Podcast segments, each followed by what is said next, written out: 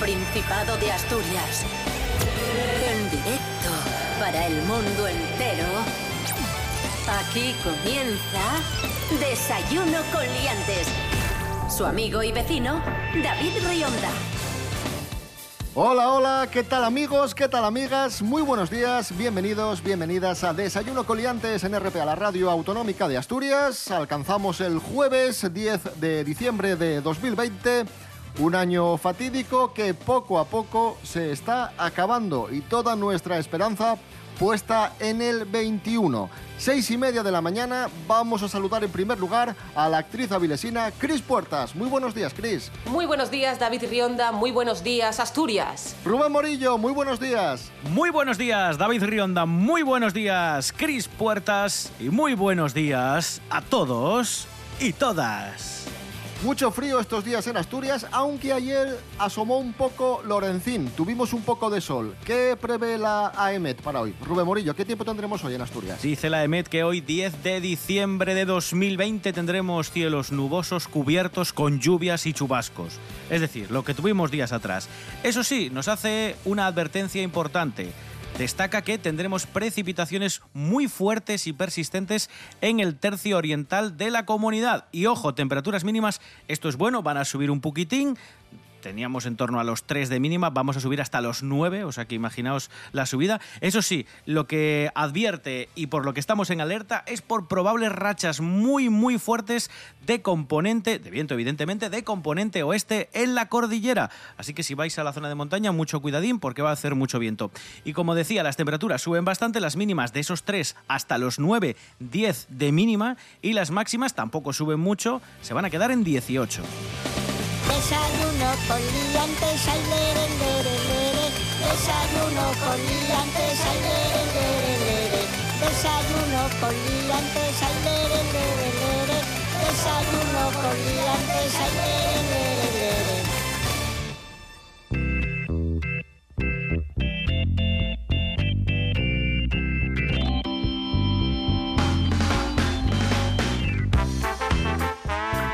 Nuestras ilusiones puestas en el año 2021, ilusiones depositadas en la recuperación de, de, nuestras vidas, de la normalidad. Y todo ello pasa por una campaña de vacunación efectiva.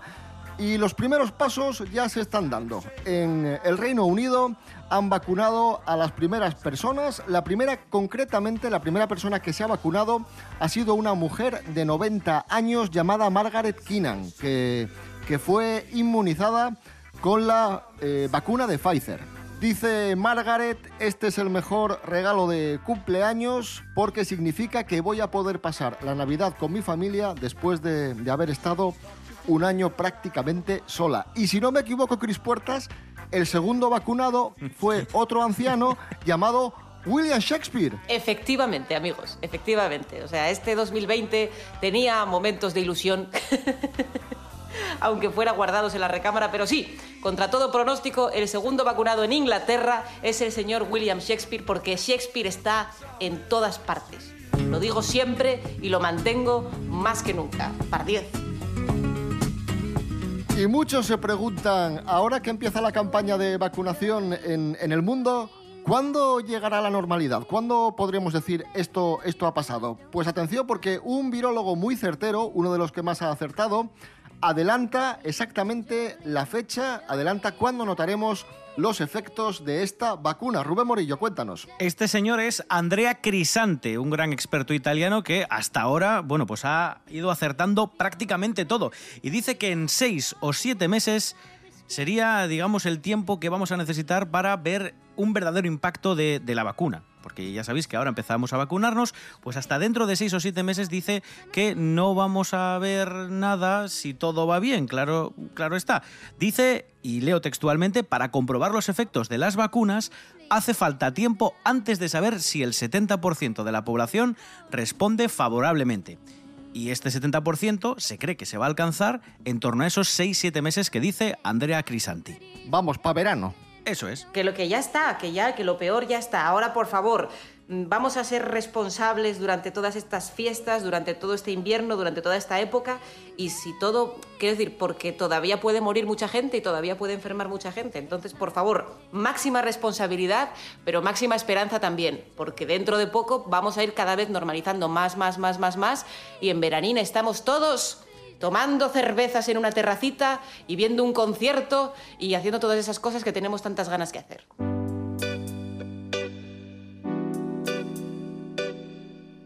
La vacuna y la nuestra esperanza para matar al bicho. Y todas las noticias que nos lleguen de la investigación de las vacunas son perpositives. Por ejemplo, la vacuna de Moderna y mejor de lo esperado. Hanna Suárez Morán, buenos días. Buenos días, David. Pues sí, la verdad que per bones noticias las que nos lleguen desde la vacuna moderna, pues según un estudio publicado en The New York England Journal of Medicine, esta vacuna podría generar hasta cuatro meses de inmunidad frente al COVID-19. Y es que según Alicia Weiss, investigadora estadounidense que desenvolvió la vacuna al pie de Moderna, 34 participantes tenían niveles altos de anticuerpos contra el COVID-19 tres meses después de recibir la segunda dosis, lo cual sugiere una inmunidad duradera la vacuna de Moderna atópase en la tercera y última fase de ensayo y conocióse hace unos días que la compañía va a comenzar a tastear la su vacuna en 3.000 bozos de entre 12 a 17 años. El tiempo de la protección ya de su mayor, pero estos son los primeros datos en un periodo de ellos meses validados de forma independiente por una revista científica.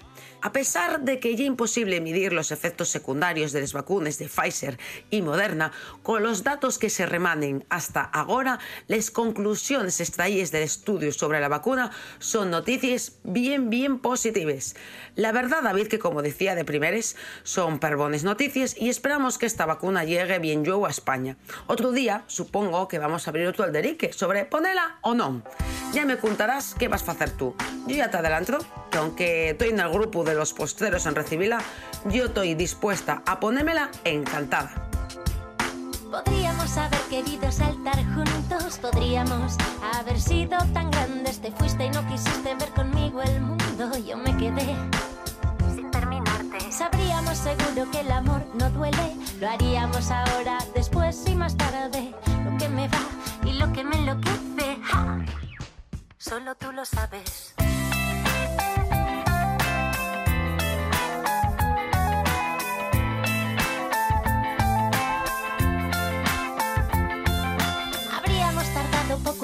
Darnos cuenta de que al fin y al cabo somos iguales. Que nos quisimos tanto venir, recuerda que tú y yo, unos animales. Nos fuimos a Italia, a Francia y a Grecia y tú me dijiste, vamos despierta, que te adelantan por la derecha y si te duermes, no te arrepientas. Podríamos haber hablado tantas cosas, podrías haberte callado la boca.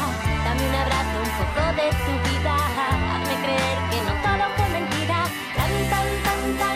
como puedas, tan, tan, tan cerca como quieras. Somos lo que podemos ver a tientas. Tan, tan, tan lejos como puedas, tan, tan, tan, tan cerca como quieras. Mírame y dime que ya no te acuerdas. El patio de tu casa. Podríamos. Música asturiana aquí en Desayuno con Liantes para empezar bien la jornada.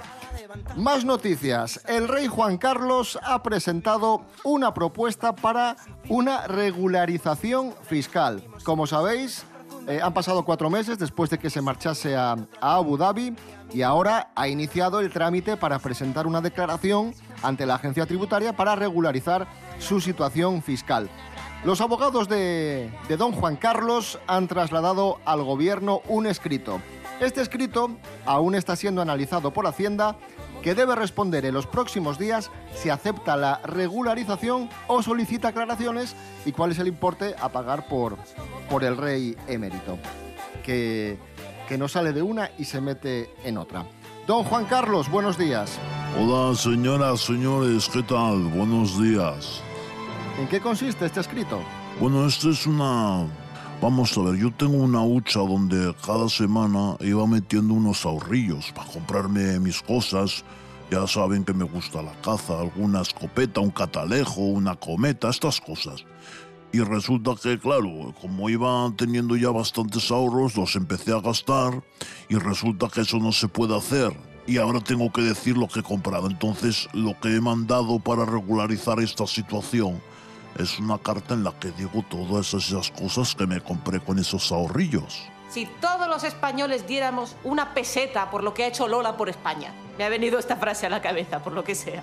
He comprado también una piscina hinchable porque a veces me Ah, sí. gusta remojar los pies en un poco de alcohol de romero con vinagre y como lo pongo todo perdido y en los calderos son poco son poco nobles, la verdad, un caldero en casa es como de pobre. No. Entonces claro. yo compré una piscina hinchable de Ariel, la sirenita, y metía los Oh. pies con alcohol de romero y con vinagre. Luego me- Ajá, me compré un rascador. Estos, estos palos que tienen al final forma de mano para rascarse. Sí. Ah, eso está muy bien. Eso es una maravilla. Es que sientes un escalofrío por el cuerpo que no hay mayor Oiga, placer Juan que Carlos, eso. ¿y no se ha comprado estas, estas varillas que te pasas por la cabeza Ay, sí, para hacer sí. un masaje? Se le llaman orgasmatrón a esas cosas Sí. porque es una sensación súper rara. La primera vez que te pones esas varillas en la cabeza es como un escalofrío también que te recorre toda la nuca y la columna vertebral. La Y segunda vez además ya... usted, usted de ponerse aparatos metálicos además sabe bastante. Hombre. Bueno, no me falte tampoco, ¿eh? Que le estoy pillando la broma y se está Usted riendo está- Tiene cara, usted las ¿eh? leyes de la robótica, Juan Carlos. Era, era una broma. Don Juan Carlos, muchísimas gracias. Muchísimas de nada. A pasar feliz Navidad, ¿eh? Si no hablamos antes. Hasta Igualmente. luego.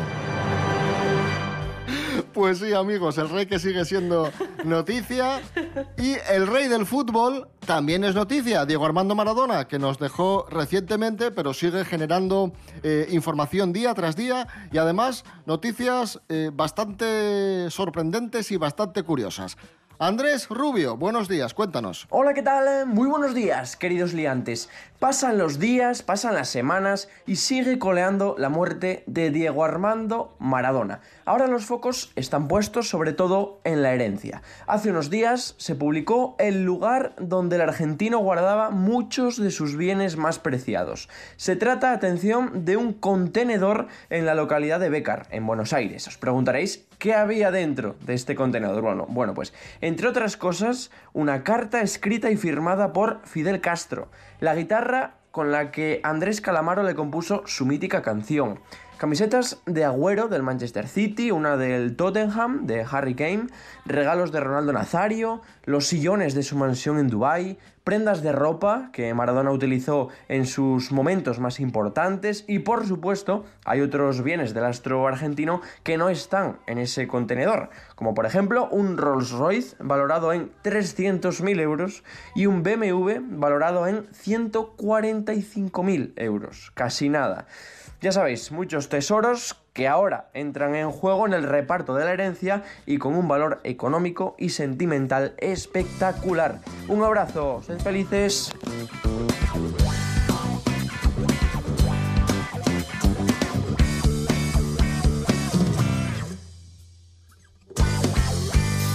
No me tu discurso cuando me ves llegar.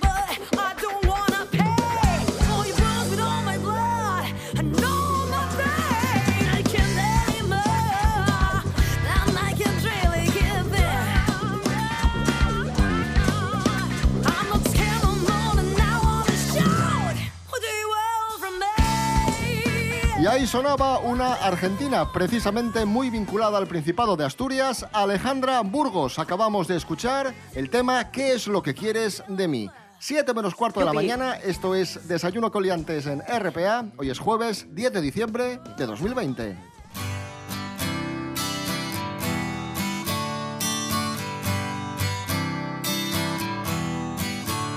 Continuamos en Desayuno Coliantes en RPA, la radio autonómica de Asturias. Más noticias asturianas. Hablamos ahora de una gijonesa llamada Mónica Acevedo que quiere sacar un disco y, y pide ayuda, pide ayuda a la gente. Rubén Morillo, cuéntanos, ¿quién es Mónica Acevedo y qué es lo que está solicitando? Pues Mónica Acevedo es esta gijonesa que tiene un grupo que se llama Mónica's Dream Quartet y dice que con esto de la pandemia se ha dado cuenta que la gente necesita todavía más música. De hecho, se ha consumido mucha música durante el confinamiento. Así que lo que ha hecho es poner en marcha una campaña de micromecenazgo, es decir, de esto del crowdfunding, para eh, intentar publicar un disco que tiene preparado desde hace mucho tiempo que se llama Arraigo.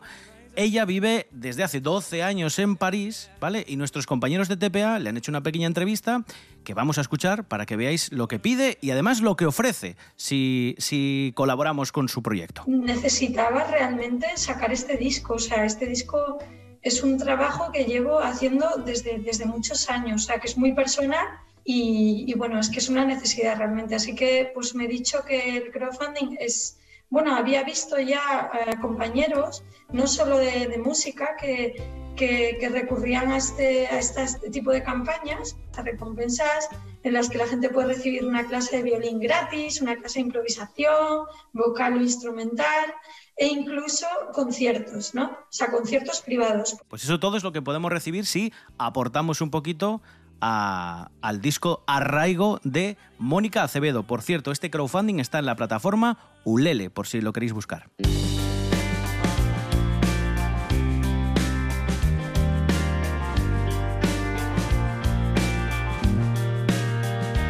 Más actualidad musical, la cantante cubana de ascendencia asturiana Gloria Estefan ha revelado que en noviembre dio positivo de coronavirus y que, salvo la pérdida de olfato y gusto, desarrolló síntomas leves de la COVID-19. Lo ha dicho ella misma en un vídeo de Instagram. Vamos a escuchar a Gloria Estefan. In the past few weeks, I have been one of the victims of COVID. En los we- pasados días he sido una de las víctimas del COVID. Me gusta mucho cuando, cuando se hace la traducción simultánea de, de los cortes en la televisión. Sí. pero básicamente dice eso, sí, que, que tuvo COVID y que ha estado encerrada en, en su casa, donde tiene también un estudio que también le ha permitido ensayar. También cuenta cómo cree que se pudo contagiar, porque dice que cumplió, vamos, con todas las medidas de, de seguridad que, que- que pedían las autoridades sanitarias, llevaba mascarilla, utilizaba gel hidroalcohólico. fue un fan, ¿no? Pero Una fan. sí, dice que fue a cenar con su familia, muy pocos, eran solo cuatro, en un restaurante al aire libre además, o sea que no lo pudo hacer mejor, y que se le acercó una persona sin mascarilla que simplemente le tocó en el hombro y dice, me dijo cosas muy bonitas que yo agradecí, dice, pero fue el único momento en el que... ¡Gloria, Gloria! Fue el único momento en el que tuve cierto contacto de proximidad con una persona. Entonces ella achaca a que pudo ser ese fan que le fue a decir que, que le admiraba, pues el que pudo contagiar a, a Gloria. Gloria, Hombre, me gusta que- mucho mm, tu disco. Déjame Toma, que te chupe COVID. la cara. Hombre, supongo, supongo que las medidas al final son para reducir las, las posibilidades, pero bueno, opciones siempre hay. Claro, supongo que despiste claro. siempre hay, pero yo creo que es más, más bien la justificación de a partir de ahora que no se me acerque a dar la turra a nadie, dejadme en paz. Por favor, que para una vez que os hago caso y me contagiáis.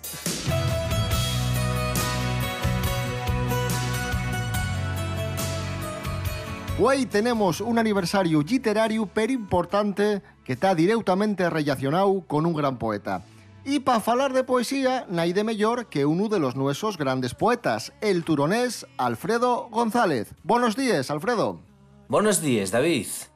Güey, cúmplense 39 años desde que el poeta chileno Pablo Neruda algamó el Premio Nobel de Literatura. Como anécdota de aquellos días, podemos contar que el escéptico Neruda no quiso decir nada a una buena recibir el telegrama con aviso del premio.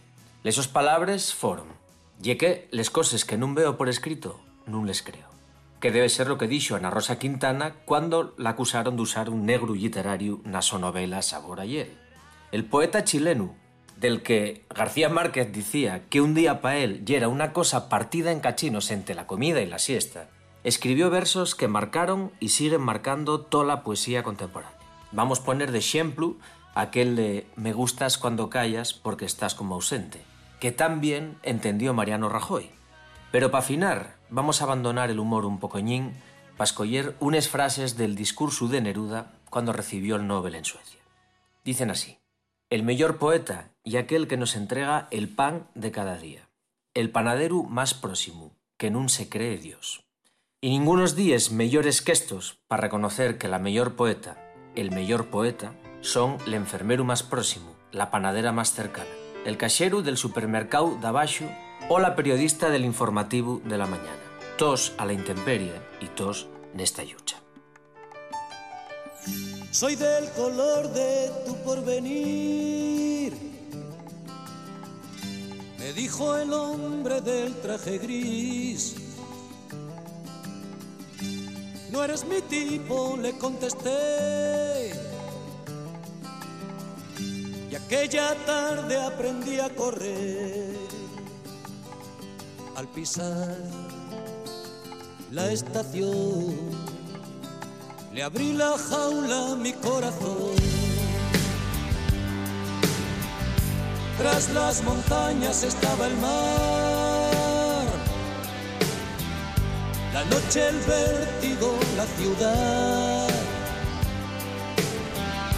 El mundo a cambio de una canción.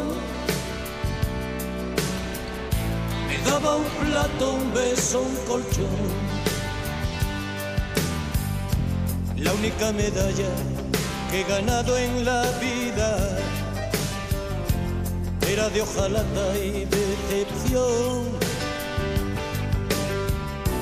No tenía salida el callejón del cuartel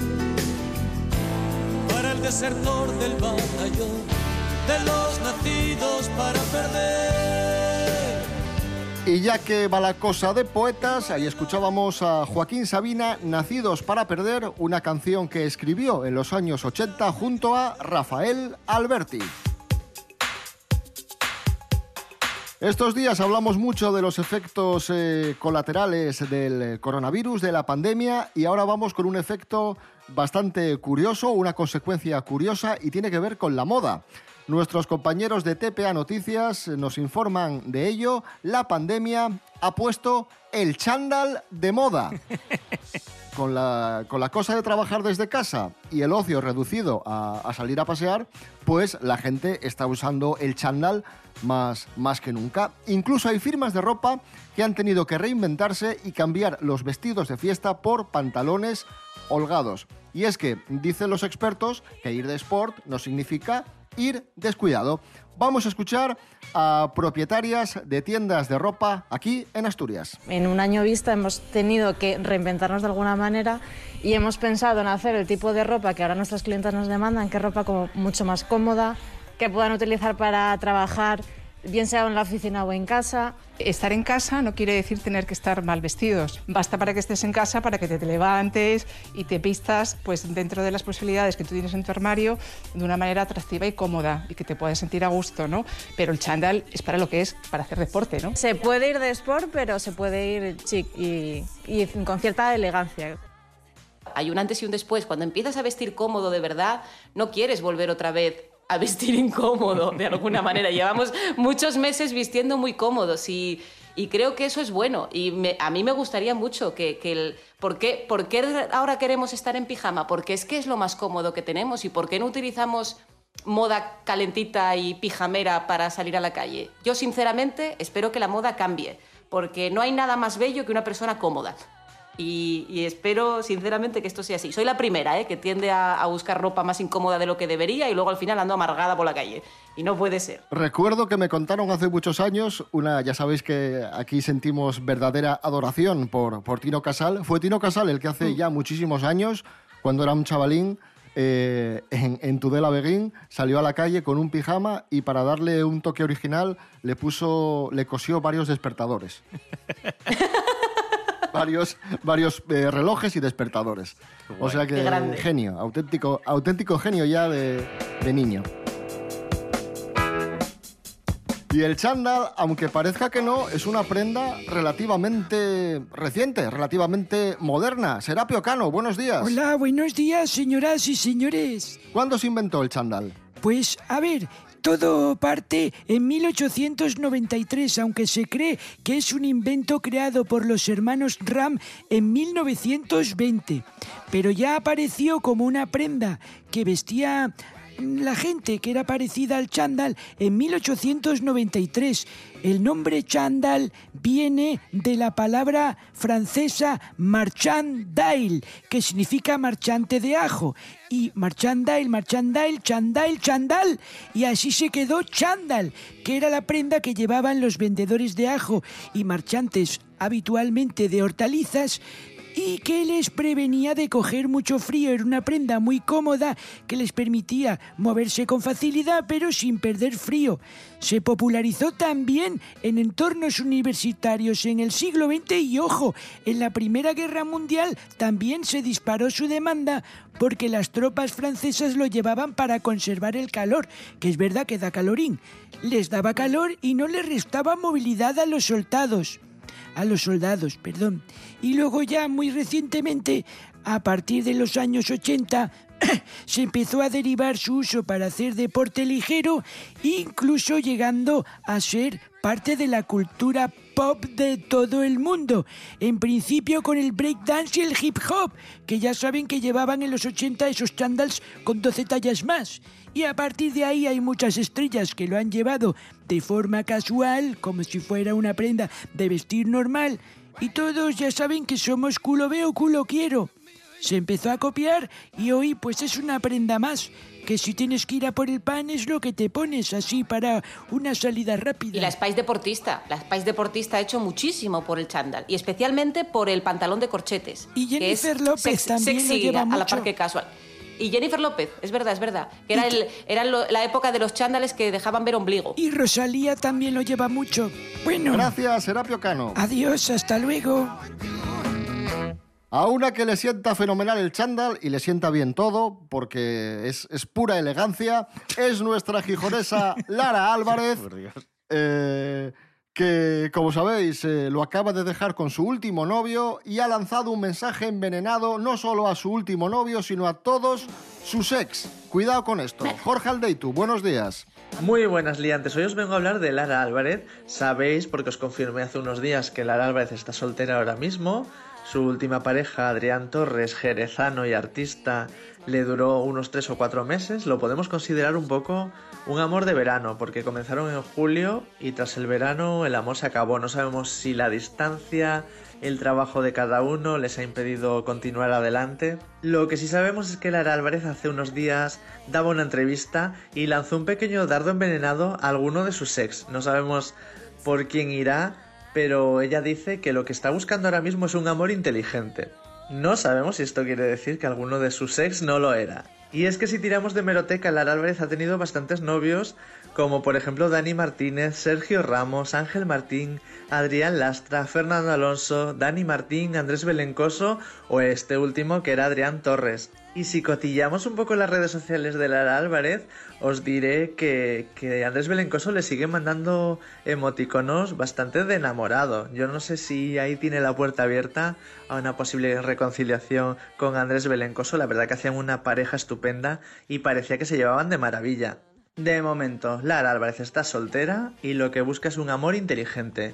Muy inteligente por su parte. Un saludo, liantes.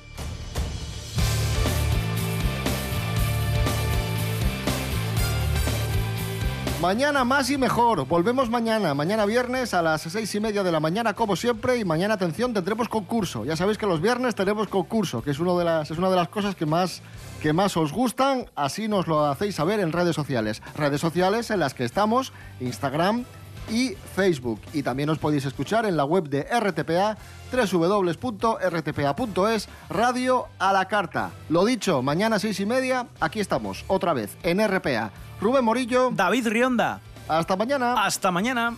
Cris Puertas, muchísimas gracias como siempre y que viva el chándal. ¡Que viva! Par 10.